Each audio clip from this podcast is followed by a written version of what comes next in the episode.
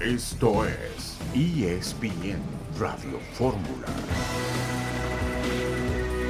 En este viernes 26 de agosto de 2022. Estamos aquí en esta emisión multimedia de ESPN Radio Fórmula.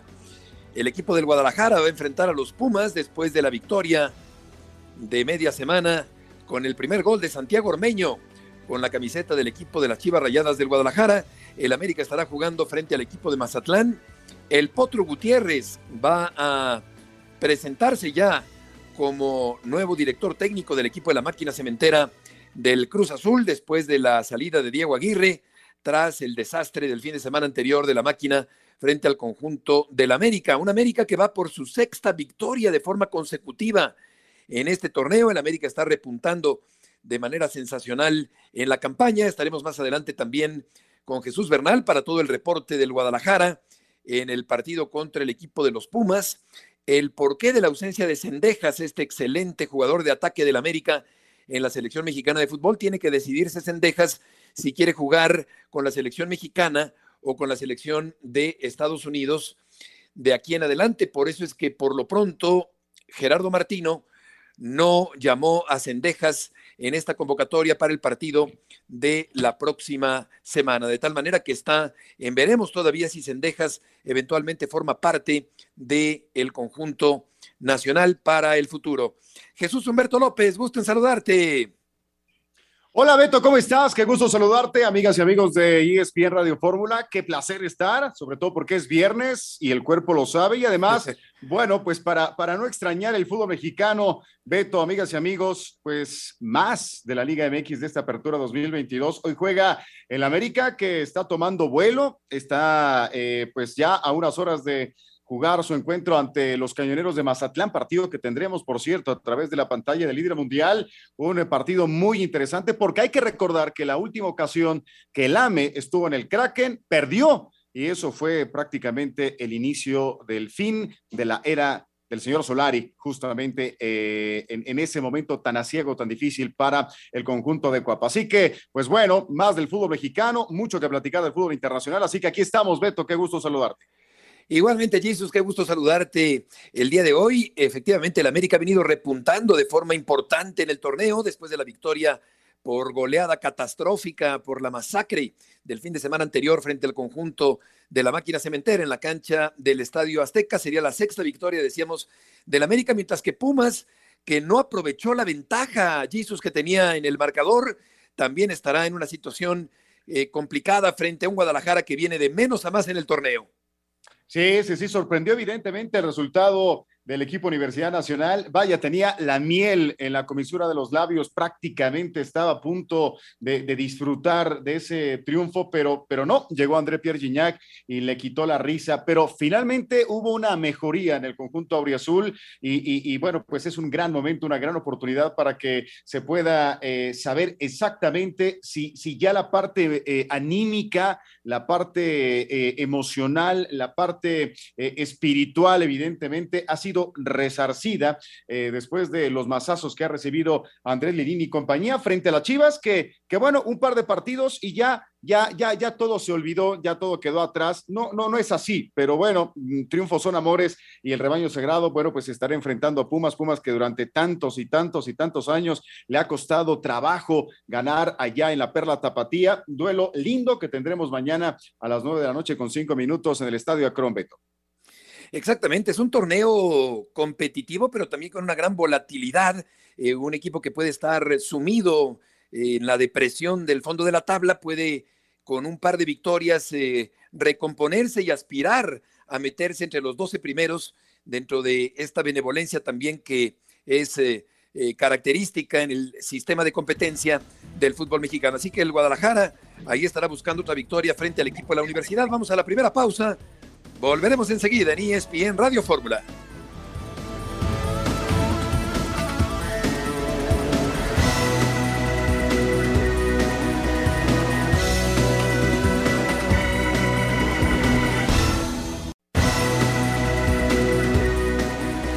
De regreso en esta tarde de viernes en la emisión multimedia de ESPN Radio Fórmula. Rafael Puente, buenas tardes. ¿cómo estás? Jesús, un gusto siempre compartir con ustedes este espacio.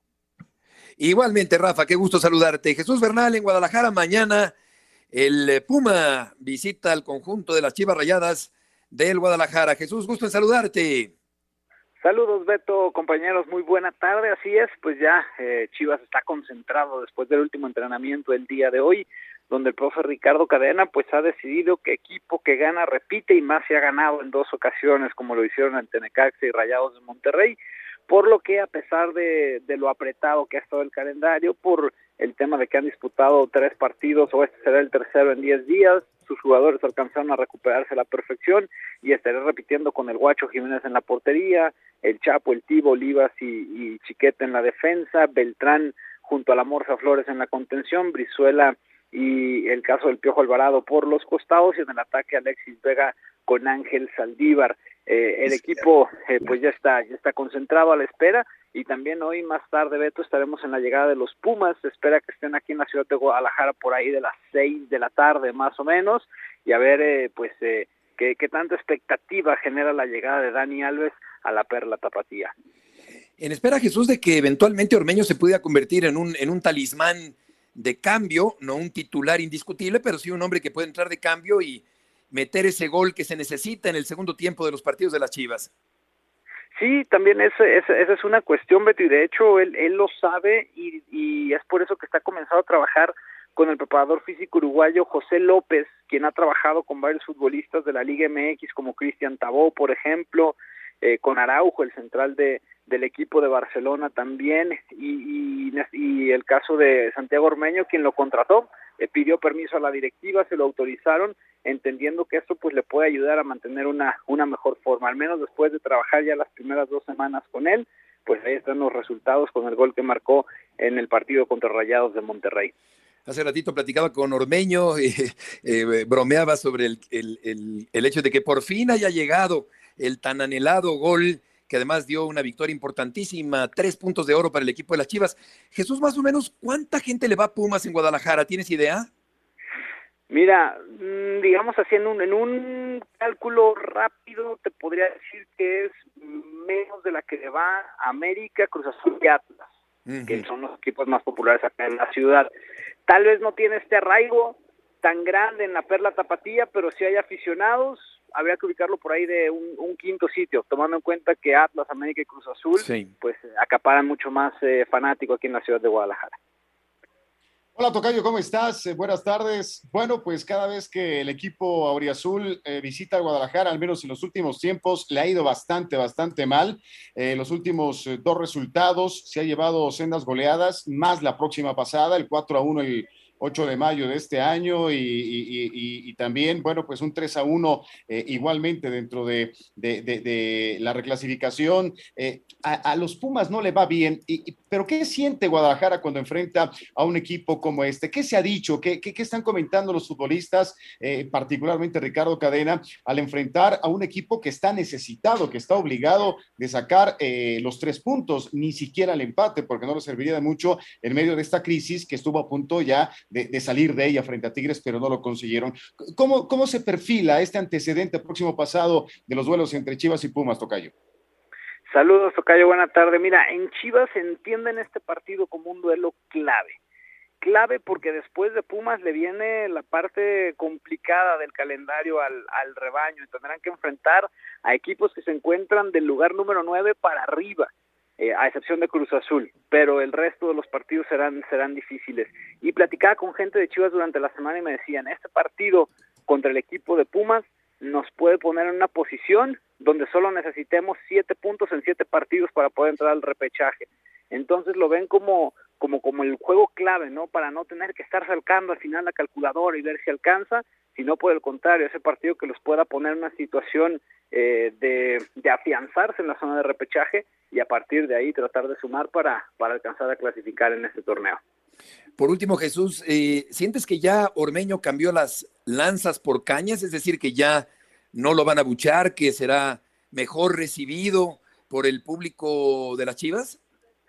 Como dicen Beto, goles son amores, eh, lo recuerdo perfecto, ahí estuvimos en el estadio y cuando ingresó fue un, un abucheo al unísono del, del estadio Akron evidentemente todo el mundo festejó el gol de Santiago Ormeño. Yo creo que eso lo podremos comprobar el día de mañana, si es que le toca ingresar, cuando el sonido local anuncie su nombre, para saber cuál será el recibimiento de este futbolista. Exactamente. Jesús, muchas gracias por la información. Buenas tardes. Buenas tardes. Rafa, ¿qué tan favorito ves al Guadalajara para este partido el día de mañana? Beto, digo, siendo abiertos y claros, después de más o menos darle una repasada mental a lo que han sido las últimas actuaciones de ambos conjuntos, no tiene nada que ver la de Pumas frente a la de Chivas. La de Pumas fue un desastre con América, porque la verdad fue un desastre.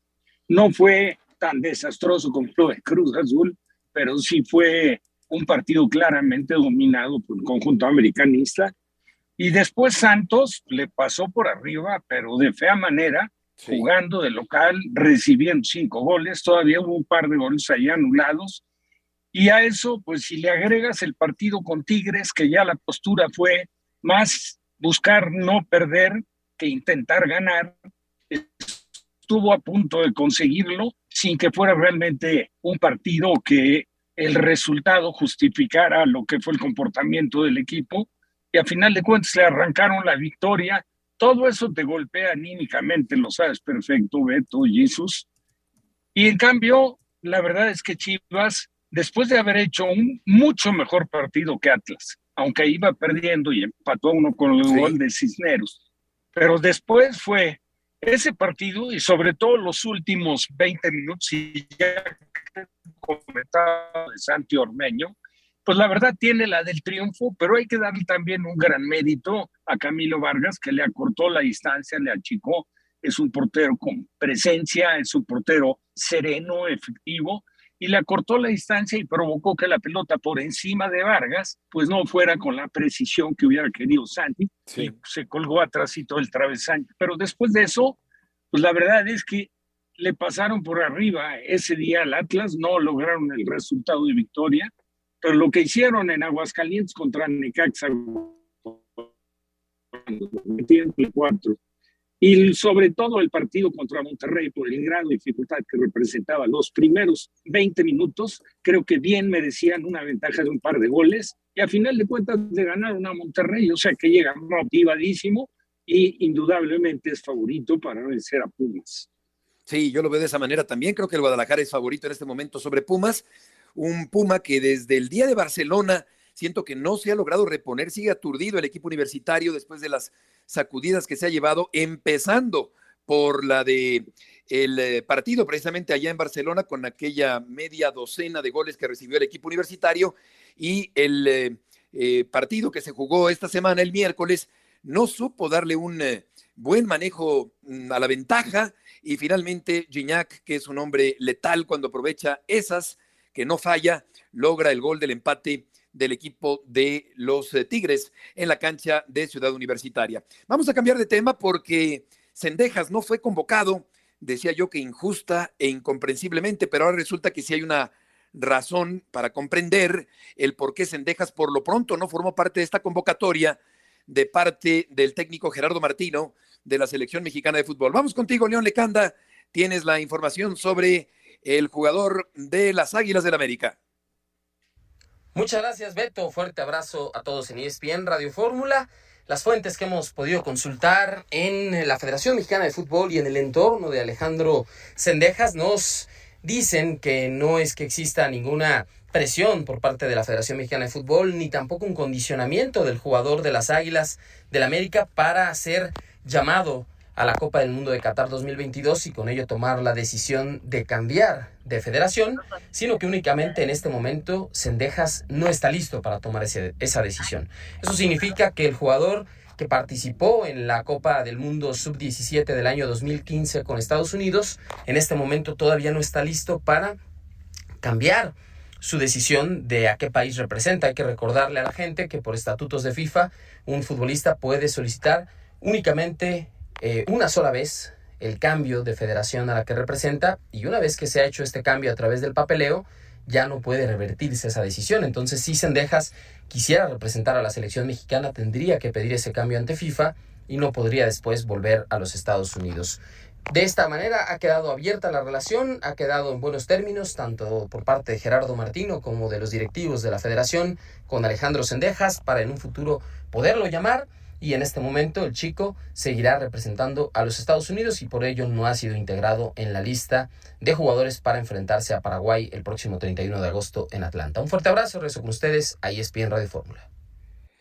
León, muchas gracias por la información. Sendejas, eh, Jesus de Soja, la Margarita. Yo creo que el, el, fútbol mexicano se tiene que avivar, no debe dejar escapar a un jugador que tiene dinámica, buena técnica, que lo ve muy claro, que tiene habilidad, que ha tenido gol, un jugador que ya está consolidándose como titular en el conjunto americanista.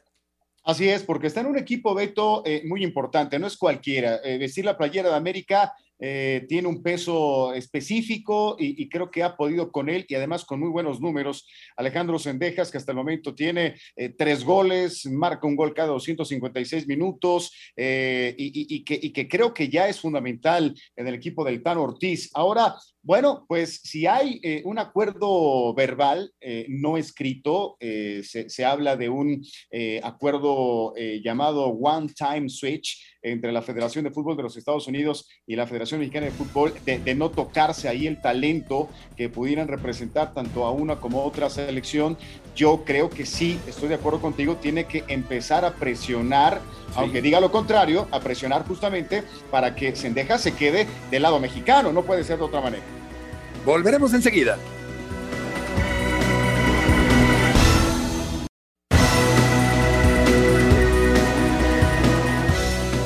Más allá de lo que es el estadio, que vamos a jugar contra un gran equipo, uno de los más grandes de México, entonces creo que eso es un poco la explicación de por qué los resultados no se nos dan.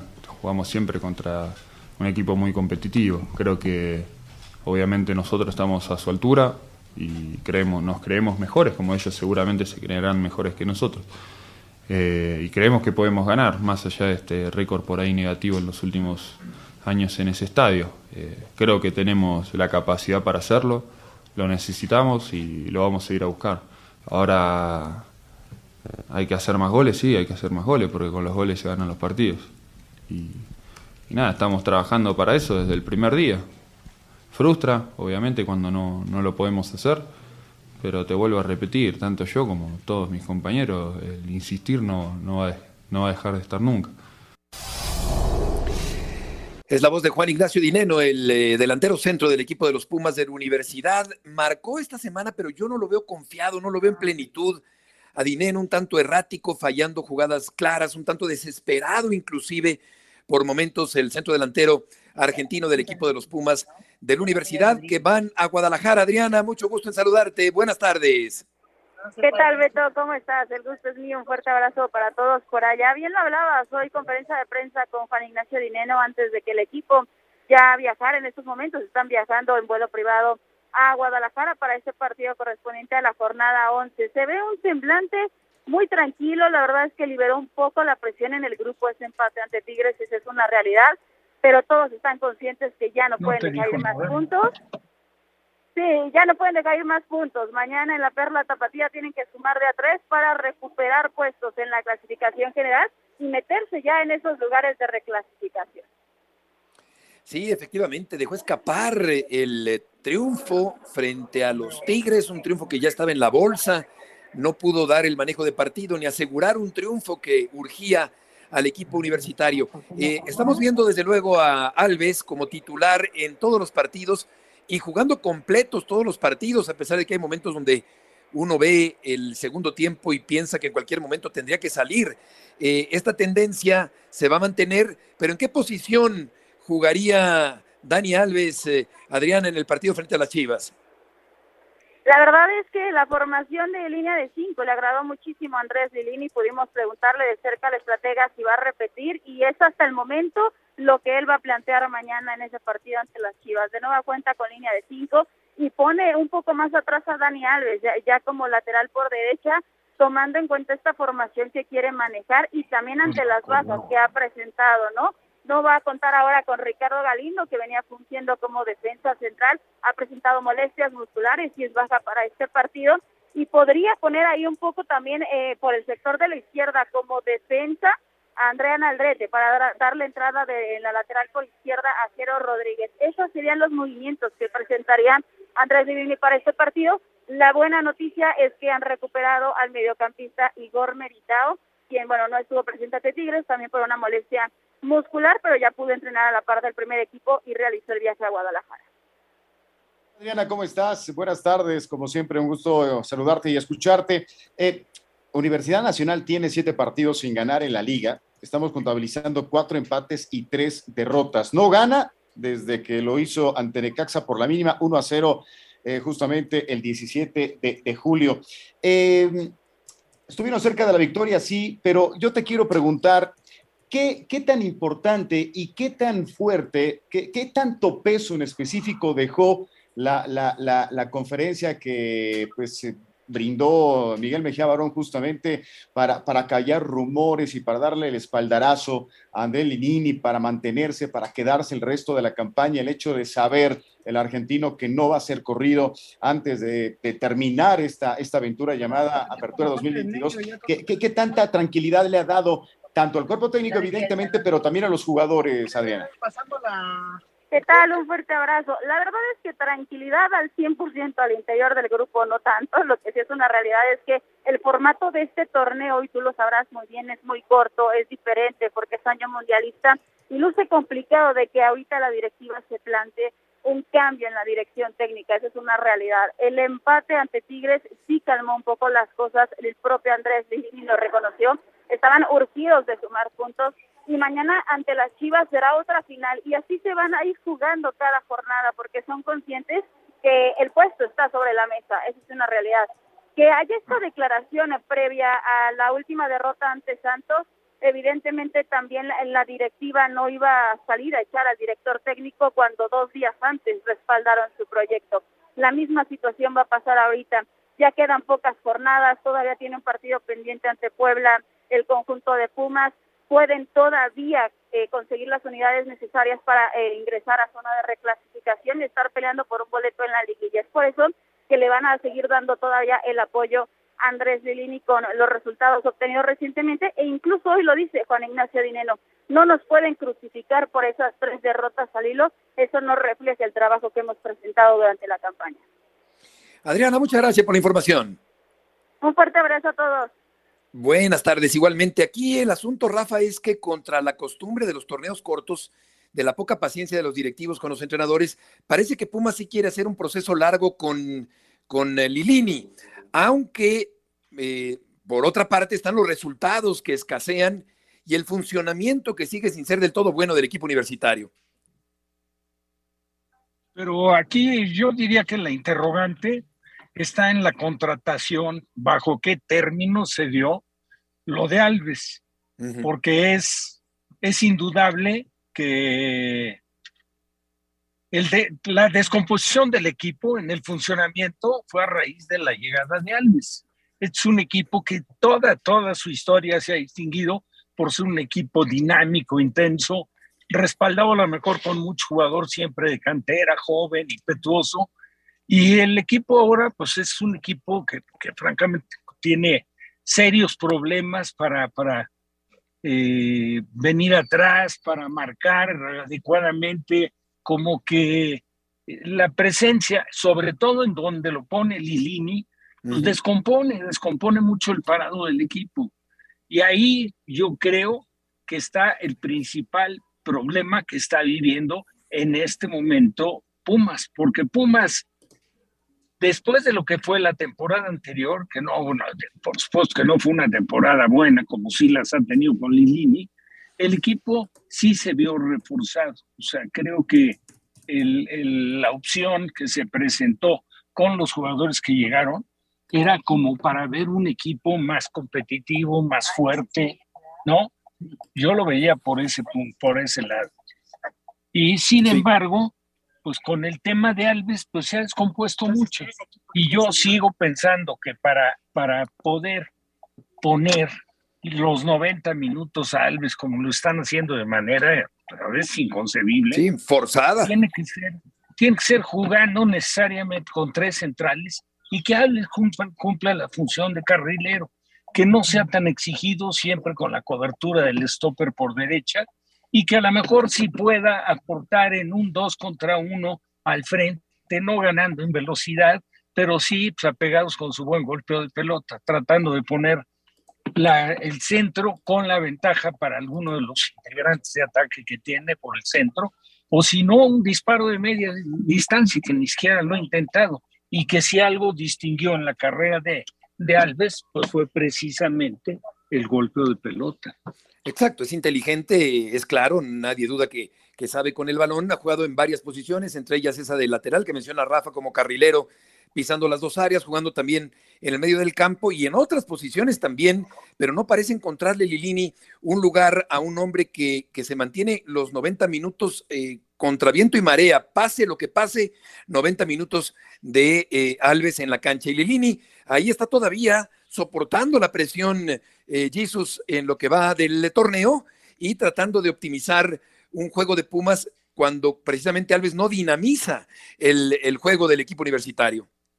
Bueno, pues sí, eh, sí, Beto, pero aquí me parece que deberá, deberá encontrar la manera de Lini de hacer funcionar a su equipo con Dani Alves. Eh, eh, sería inconcebible, yo creo, yo creo que sí, sería un grave problema para el estratega argentino sacar a Dani Alves del equipo inicial para, para regresar a eso que platica Rafa, ¿no? Para darle precisamente esa, esa es, regresarle esa esencia con la que se sustentó por momento, ¿no? Este proyecto que, que, que, también dio algunos tumbos, altibajos, pero que con carácter, con, con una esencia, con un ADN, pues le permitió aspirar a, algunas cosas, ¿no? Ya, ya André Lini ha llevado a dos finales el equipo universitario. Aquí el galimatías es hacer funcionar a Pumas con Dani Alves, ¿sí? Y, que lo haga lo más pronto posible, porque si no, entonces, más allá de los resultados, yo creo que este sí puede convertirse en el hándicap del argentino y, se, pondría eh, eh, en un aprieto ahí con la directiva universitaria. Sí, sí, definitivamente. Decía Miguel Mejía Barón, que es un hombre muy serio, muy formal, eh, con credibilidad, indiscutiblemente, eh, que no, que no hay ninguna obligación de mantenerlo los 90 minutos. Sin embargo, pues eh, entonces parece una necedad eh, o una petición del jugador al entrenador directamente, Rafa, para, para mantenerse los 90 minutos del partido, cuando la verdad es que no ha aportado mucho que digamos Dani Alves con el equipo universitario. Y es muy difícil, la verdad, entender. Ahora, yo lo que no, para mí es inaceptable tener que sí dijeron y pues no le queda que aceptarlo, pues debería de ventilarlo públicamente. Una situación de por qué todo esto que está sucediendo, quieras o no, en su... Se corta, se corta tu voz, Rafa, no, no te estamos escuchando. Pero vamos a, aprovechar para ir a la pausa comercial. Puente López y Murrieta en esta tarde en la emisión multimedia de viernes en ESPN Radio Fórmula.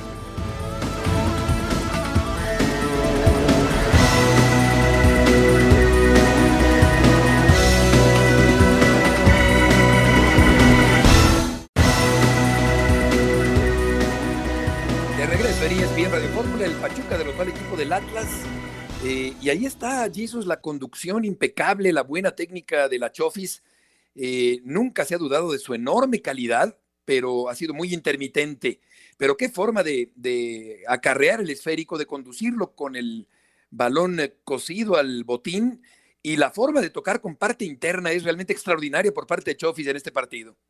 Sí, sí, sí, Beto, por supuesto, eh, ya hacía falta que marcara la Chofis después de, su paso por el San José Earthquakes, donde también marcó algunos goles, algunos buenos goles con este equipo que, bueno, está dando tumbos, está dando lástima ya en la Major League Soccer, pero eh, buena noticia para él y, por supuesto, para el conjunto hidalguense. Pero también hay que decir, vi la jugada, pero le dieron una tremenda facilidad, eh, eh, le, dieron eh, como, como 50 kilómetros para que condujera el balón y después sacar el disparo. Nadie le llegó a cerrar la pinza, la defensa. ¿Dónde, estaba Nervo? ¿Dónde estaba Reyes? ¿Dónde estaba ¿Dónde estaba Bella? Bueno, le dieron, le dijeron, pásale, compadre, y bueno, pues ahí se dio el gol. Buen gol, no le quitamos el mérito, pero yo quiero ensalzar más al Pachuca que parece que está recobrando ese mismo espíritu espíritu que, que, bueno, tuvo al final del torneo pasado y que le ha impregnado Guillermo Almada. No sé por qué se cayó en esta primera parte del campeonato, pero, pero Pachuca, pues ya, ya ahí está eh, buscando quedarse dentro de los primeros cuatro lugares de la tabla, Beto. Efectivamente, y Cholos, Rafa perdió frente al equipo de Santos Laguna, que venía de golear a Pumas en Ciudad Universitaria. Sí, perdió y, bueno, pues decir perdió bien, a lo mejor suena extraño cuando estamos hablando del local, pero le ganó bien Santos, le ganó bien porque metió los, los goles en los momentos justos, se descendió, por supuesto se respaldó en la figura de Acevedo, el portero de Santos, que tuvo intervenciones de enorme mérito, estuvieron muy cerca de empatar el partido los, el, conjunto de Cholos, pero pues ahí la figura, ¿eh? la figura y el comportamiento de este equipo también dirigido con Feltanes, no era fácil, la verdad, asumir el cargo con, con, pues con los antecedentes que se tuvieron con Almada, ¿no? Que sí, vaya, fue un equipo mientras estuvo bajo la tutela de Almada, muy competitivo siempre, incluso a lo mejor se quedaba corto ya en el tema de liguilla, pero pues hacía buenos torneos y ha llegado Fentanes, tuvo dos, un par de descalabros como local, pero después más o menos se acomodó el equipo y ahora en todas las canchas donde se presenta el conjunto santista, pues complica, complica la situación, pues nada más hay que ver que le hizo cinco goles de visitante a Pumas y ahora fue con Tijuana, que justo hace dos jornadas iba en cuarto lugar en la, en la tabla general y le gana, y le gana visitando, o sea que muy bien por Santos y pues de apremio para el equipo de Baliño, ¿no? Porque arrancó muy bien el torneo y ahora pues acaba de ligar un par de derrotas consecutivas. Fíjate que eh, sí, le hizo los cinco goles a Pumas eh, con lujo de, de, facilidad el domingo anterior. Por lo que toca la Europa League, el sorteo, Jesus, eh, el Betis y la Real Sociedad, con jugadores mexicanos, no se libraron de enfrentar a equipos muy complicados como la Roma de Italia y el Manchester United de Inglaterra. Sí, sí, sí. mira, la verdad es que yo me quedo, por ejemplo, con, con lo que aprecié eh, de la reacción que tuvo una parte de la plantilla del Victoria Pilsen, no sé si ya la vieron en redes sociales, en donde, bueno, pues se enteraron que van contra el Barça, que van contra el Inter, que van contra el Bayern. Yo creo que, o sea, festejando, ¿no? Van, van a tener esa, esa grandísima oportunidad de, de, enfrentarse a los, a los, a los más grandes eh, o algunos de los más grandes. Yo creo que en el caso de estos equipos españoles, eh, debería ser lo mismo. Qué bueno que van a enfrentar a equipos como el Arsenal, a la Loba de José Mourinho, eh, apelando evidentemente también a, su propia hechura. A mí me preocupa todavía el caso del el conjunto del ingeniero Manuel Pellegrini, que, que, todavía no alcanza a resolver el tema de sus finanzas y no alcanza igualmente a registrar a alguno de sus futbolistas. Creo que hasta el momento en que eh, pude checar las notas, pero no se ha registrado Andrés Guardado y, tiene todavía un plantel, eh, una plantilla limitada en este momento para eh, encarar lo que viene, ¿no? En la Liga de España. Pero ya completo, por supuesto, el cuadro Verderón es, es uno de los equipos españoles llamados no solamente a pasar la siguiente fase, sino incluso a pelear la Europa League. Sí, exactamente. Y por lo que toca Andrés Guardado, dio una entrevista a una revista que se llama Rondo Magazine y dijo lo que pues ya era obvio que, que se veía venir, que es, es, evidente que será el último campeonato mundial de Andrés Guardado por razones de edad ya es un veterano muy respetable en el fútbol mexicano, un hombre que ha puesto en alto el nombre de México futbolísticamente hablando fuera de las fronteras mexicanas. Y lo que dijo Rafa es que es un hecho que eh, se retirará de la selección mexicana después del Campeonato Mundial de Qatar, cerrando así una trayectoria muy importante de un jugador emblemático, de un icono de la selección mexicana como es eh, Andrés Guardado, un jugador muy constante, muy regular, afectado por lesiones también en los últimos años, Rafa. Sí, con una trayectoria envidiable. Ha sido un profesional al 100%.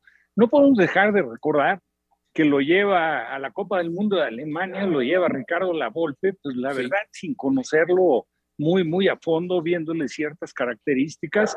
Y la verdad, para fortuna de, de, de, Guardado, pues que fuera el técnico Ricardo, porque Ricardo no, no ostentaba el corazón para dejar en la banca a alguien que tuviera prestigio, nombre, y jugársela con un, con un muchachito, ¿no? Así lo hizo en esa Copa del Mundo y ahí empezó la trayectoria. Y podríamos decir, y estarás de acuerdo, Beto y Jesús, que se va con poco rodaje al fútbol de, de Europa.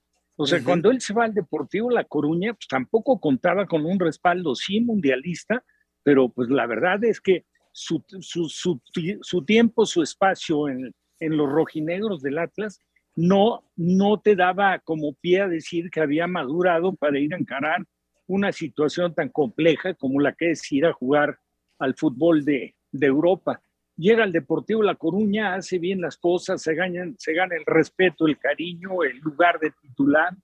El equipo desciende y tiene la verdad el coraje de mantenerse a pesar de tener ofertas para poderse contratar en otro equipo y mantenerse en, primer, en la primera división y, y, cumple, y cumple su proceso y todavía pues se gana más el reconocimiento de los gallegos porque asciende el equipo y luego pues empieza ya su travesía por diferentes lados, ¿no? Estuvo en Valencia, estuvo con el Leverkusen, estuvo con el PSV en, en, Holanda. Sí, y luego, fue pues, queridísimo y, de regreso con el Betis y, nunca renunciando a, ese espacio, a esa instancia tan compleja, tan competitiva como es mantenerse en el fútbol de Europa y ahí continúa. Sí, totalmente. Yo, creo que uno de los... ¿eh? Sí, sí, cómo no. Eh, uno de los momentos por los que será recordado guardado, Jesus, fue aquel penalti que decidió cobrar y no tirarla para afuera, como algunas voces eh, le pedían a guardado, en un partido contra Panamá, si no me equivoco, un penalti inventado a favor de la selección mexicana, pero Guardado lo cumplió profesionalmente, digamos, como debe hacer un futbolista, y, y mandó el balón al fondo de la portería panameña en aquel penalti. Sí, por supuesto. Hizo lo que, lo que tenía que hacer Andrés Guardado, ¿no? Eh, como, como profesional y, como eh, líder. Es, es, es, no sé si también esté de acuerdo conmigo, Rafa, y tú mismo, uno, uno de los últimos grandes líderes que ha tenido la selección mexicana de fútbol en los últimos tiempos. Eh, algo que, que dejó por mucho tiempo o, un hueco importante, Cuauhtémoc Blanco, aunque después tuvimos evidentemente a nuestro capitán Rafa Márquez, pero, pero la estafeta se dio así entre Rafa Márquez y, Andrés Guardado, pero eh, actualmente eh, eso, eh, si, no tenemos a Guardado en la Copa del Mundo, ¿quién va a quedarse con ese liderazgo, no? Sí, sí, totalmente. Yo veo una selección falta de líderes, falta de personalidad. Si acaso Herrera puede ser Ochoa en un momento dado, pero no es una selección con mucha personalidad ni con mucho liderazgo, me parece. de tal manera que ahí está una deuda en la selección mexicana y Guardado sí efectivamente ha sido un jugador eh, con, liderazgo en el equipo nacional. Vamos a escuchar América contra Mazatlán, el América por su sexta victoria consecutiva y Benedetti que está recuperándose y Marco Fabián hablan sobre el cotejo frente a las Águilas del América. Un muy lindo partido, como le dije siempre y lo voy a repetir, es el más grande. América es una, inminencia acá en el fútbol mexicano y, es un lindo partido, pero eso no hace que, no enfrentemos a los rivales de, igual forma. América obviamente, como les dije, viene de, hacer un, unos buenos partidos, pero nosotros estamos completamente eh, confiados de que podemos hacer un gran partido, haciendo lo que sabemos hacer, haciendo nuestro juego y, claro que sí será un lindo partido para mí, para mis compañeros. Ahora mismo está en nuestras manos el poder eh, llegar un poco más tranquilos y obtener el, el, pase a la liguilla o al repechaje, por lo menos, que es lo que, lo que nos propusimos y el objetivo que tiene el equipo. Entonces, yo creo que ahora eh, quedan siete partidos, estamos para pelear eh, muchos puntos que tenemos en disputa y, y obviamente ir paso a paso. mañana tenemos, empiezan las finales, ¿no? Mañana tenemos una gran final y tenemos que sacar los tres puntos aquí en casa la voz de Benedetti y también de Marco Fabián de cara al partido frente al conjunto del América. Me quedé pensando eh, con respecto a líderes, creo que uno que tiene pinta de líder, que tiene madera de líder indiscutiblemente es Edson Álvarez también. Edson, jugador de la media cancha, no se arredra, no se achica, mete la pierna, creo que es un jugador con la personalidad suficiente para ser un líder en la selección mexicana en el próximo campeonato mundial allá en Qatar. Ahora bien, Rafa, eh, pues se ve venir, salvo lo que opinen los eh, mazatlecos, la sexta victoria consecutiva del América en el torneo. Pues sí, sí, digo, la, la verdad es que como pronóstico, pues uno diría que la victoria se inclina para el conjunto americanista. Sin embargo, en caso de que se diera un resultado adverso, contrario, no sería ni la primera ni la última sorpresa. Mazatlán ha mejorado y jugando de local tiene sus complicaciones. Ahora, América, que bajó su nivel en el último partido, consiguió la victoria con Querétaro respecto a los duelos anteriores. El América me ha dado la impresión, Beto y Jesus, desde los partidos que fue y encaró de manera muy digna, ¿eh? Contra, contra equipos de alto calibre, de alto nivel, como es el Chelsea. El Chelsea sí, sí lo paseó un buen rato, pero, pero bueno, hubo pasajes del partido que América hizo cosas interesantes, rescatables, y ni se diga contra el Manchester, y luego consiguiendo un empate a lo mejor favorecido frente al Madrid por un penal medio inventado por el árbitro a Fidalgo, pero lo que hizo América en ese, especialmente en ese partido, los primeros 20, 25 minutos, bueno, es algo que le tiene que servir de material al Tan Ortiz como para agarrar a los jugadores, sentarlos, pasarles el video y tranquilamente decirles, señores, aquí no hay vuelta de hoja. Esto que hicieron es señal de que tienen la capacidad de poderlo hacer y me parece que de acuerdo a los niveles del representante del fútbol europeo y lo que es el campeonato en México, con mucho mayor razón, y en caso de hacerlo, la balanza se va a inclinar claramente a favor de América. Sí, claro, es América que viene. manifiesto, perdón, Beto, contra Pumas y contra Cruz Azul. O sea, aquí sería una sorpresa que sacar un resultado positivo. Exacto. sí, sería una sorpresa. De acuerdo. Eh, el favorito es el América, que aprovechó las enormes facilidades de el Cruz Azul y su sangre de atole el pasado domingo en la cancha del Estadio Azteca. Y hablando de la máquina cementera, un reto tremendo para Raúl Gutiérrez, el Potro Gutiérrez, el nuevo técnico de la máquina cementera. Sin duda, la oportunidad que, se está brindando hoy día, eh, he comentado en algunos otros espacios que, que era un proceso que, que desde que llegué aquí a, a Cruz Azul, que tenemos un par de meses nada más. Eh, llegué para la sub-20 y, llegamos ya con un equipo eh, armado, con un equipo que ya estaba trabajando. Y, el primer punto era fortalecer ese equipo. Eh, hoy el fútbol nos pone en este lugar, que, que es algo que he hablado con, con mis jugadores y, y nos toca resolver la ecuación. Estos son siempre son, son procesos, ¿no? Procesos como, como todo suceso eh, difícil, ¿no? Vives, eh, analizas, vives tu duelo, pero es fútbol y el fútbol, como la vida, hay que, hay que seguir trabajando. Entonces, nosotros nos enfocamos principalmente en eso, en analizar qué fue lo que no hicimos bien, eh, corregirlo, establecer una pauta de trabajo eh, distinta y una manera de, proponer también distinta. Entonces, son de esos argumentos que, bueno, que solamente eh, mañana a la hora del juego y durante el desarrollo del partido eh, iremos comprobando, pero vamos, el equipo está retomando esa forma anímica que, debe ser la idónea para competir y, y como he mencionado, tenemos jugadores que, que están muy comprometidos, que están al 100% con, con la situación y con la institución y, y, con una vergüenza deportiva importante para, para dar vuelta a todo este escenario que, que se dio en, en, este, en esta semana. Es la voz de Raúl Gutiérrez, el nuevo técnico de la máquina cementera de Cruz Azul, eh, que dio su respaldo a Vaca y al Cata Domínguez, que son dos de los más señalados junto con Jurado en este desastrado equipo cementero. Eh, habrá que ver, Jesús, cómo se recupera psicológicamente el Cruz Azul de la goleada del fin de semana anterior. Algunos cementeros, los más recalcitrantes cruzazulinos, eh, recuerdan el pasado americanista y si nos vamos más atrás, atlantista, que eso es menos importante para efectos de rivalidad entre Cruz Azul y América, de Raúl Gutiérrez. Pero a mí me parece un buen entrenador que se saca la rifa del Tigre Jesus para dirigir a un equipo que viene de sufrir una goleada histórica de 7 por 0 por parte del América.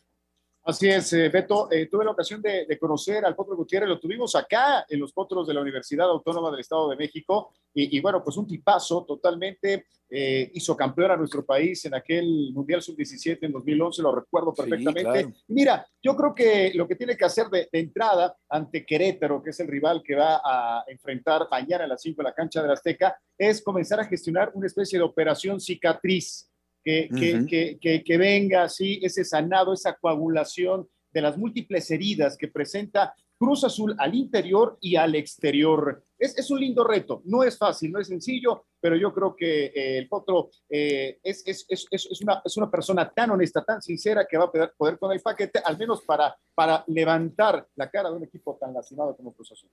Sí, un auténtico levantamuertos es lo que quiere ser Raúl Gutiérrez y vamos a ver si la, qué tan queloide es la cicatrización de la máquina cementera o si cierra bien la herida, eh, como las de los toreros eh, en la femoral para el partido siguiente después de esa herida que va a quedar grabada para la historia, para los restos, el 7 por 0 del domingo anterior. Estamos llegando al final, gracias por acompañarnos en esta tarde. Rafa, Jesus, buenas tardes, que les vaya muy bien, feliz fin de semana. Buenas tardes, gracias, saludos. Buenas tardes.